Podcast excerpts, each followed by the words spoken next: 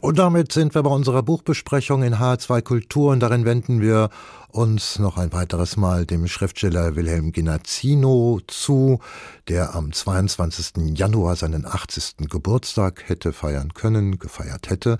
Er war Redakteur der Satirezeitschrift Pardon, Mitherausgeber des Lesezeichen, Zeichens und seit den frühen 70er Jahren freier Schriftsteller. Er wurde bekannt mit einer Trilogie über den kleinen Angestellten Abschaffel, im Weiteren aber als Chronist des Unscheinbaren. Genazzino starb am 12. Dezember 2018. Nun ist im Hansa Verlag eine Auswahl seiner Notizen erschienen unter dem Titel Der Traum des Beobachters. Ulrich Sonnenschein stellt Ihnen das posthum, äh, posthum erschienene Buch vor.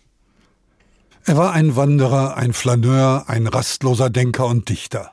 In seinen Texten verband er Fantasie und Wirklichkeit, zerlegte Gefundenes, Beobachtetes und Erlesenes, um daraus eine eigene Welt zu schaffen und damit der unsrigen einen Spiegel vorzuhalten. Wilhelm Genazzino verließ seine Wohnung nie ohne Stift und Papier, denn sich allein auf die Erinnerung zu verlassen, zumal mit zunehmendem Alter, das war ihm nicht genug. Eines Tages zeigte sich die Schwäche meines Gedächtnisses. Mein Bedürfnis, die Zuckungen des Alltags mit meinem Bewusstsein zu synchronisieren, wollte mir nicht mehr vollständig gelingen. Die Wahrnehmung dessen, was geschieht, hätte ich vielleicht bis ins Alter fortführen können. Aber die gleichzeitige Übertragung des Geschehens in die Erinnerungsspur wurde zunehmend mangelhafter.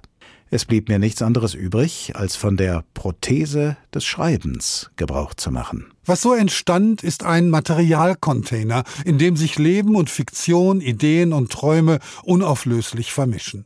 Vieles davon findet sich in Genazzinos Büchern und kann als eine Art Schlüssel gelesen werden.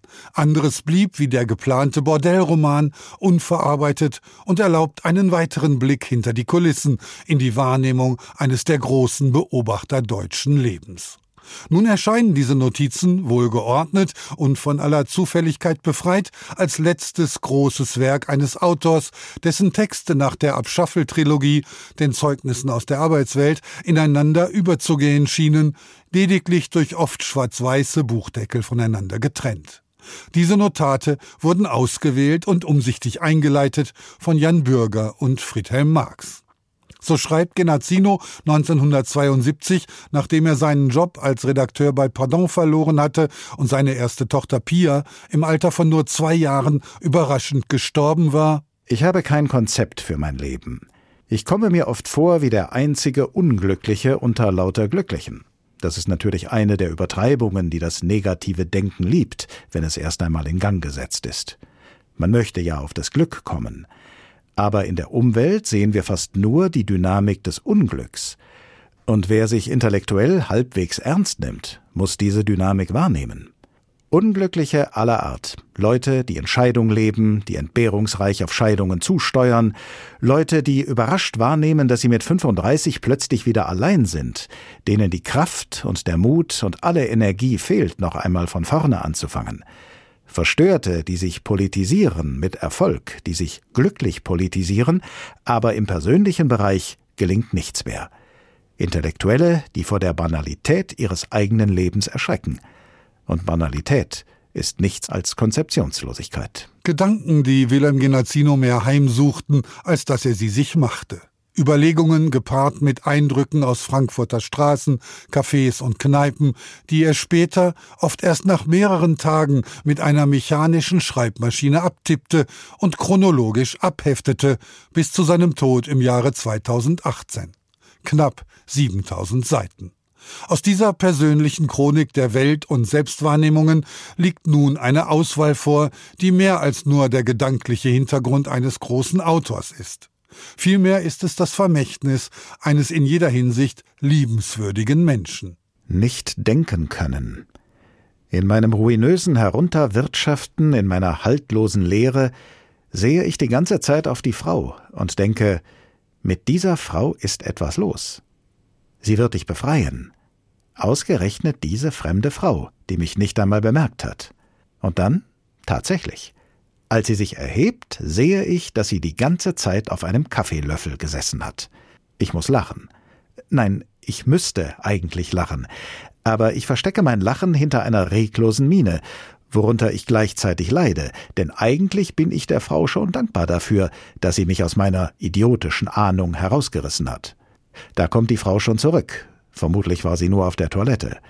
Aber sie redet schon mit ihrer Begleiterin, als sie noch zwei Schritte von dem Tisch entfernt ist. Vermutlich deshalb schaut sie nicht auf ihr Sesselchen und setzt sich erneut auf den Kaffeelöffel.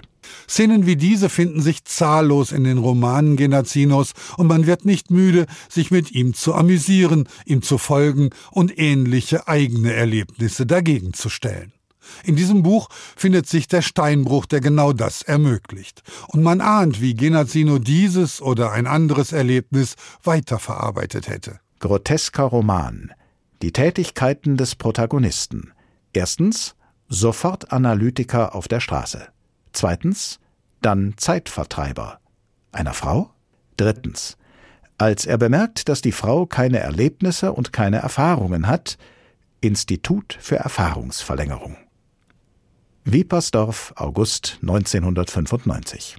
Und so blättert man sich durch dieses wunderbar grenzenlose Konvolut von Textfragmenten, die kein Tagebuch sind und doch mehr als nur Arbeitsnotizen, wundert sich darüber, wie das erzählende Ich mehr und mehr verschwindet und die Momente einen eigenen Bestand haben und findet immer wieder Ideen, die einen ganzen Roman tragen könnten. Die Scham ist das Gefühl, von Fremden entkleidet zu werden. Unbekannte Leute vergreifen sich an einem fremden Ich und bemerken ihre Gewalt nicht. Und dann, im August 2018, knapp vier Monate vor seinem Tod, schreibt Genazzino in ironischer Vorahnung Am Telefon. Kein Anschluss unter dieser Nummer. Ulrich Sonnenschein besprach das Buch Der Traum des Beobachters, Aufzeichnungen 1972 bis 2018 von Wilhelm Genazzino. Es umfasst 463 Seiten, ist im Hansa Verlag erschienen und kostet 34 Euro. Neue Bücher in HR2 Kultur. Weitere Rezensionen auf hr2.de.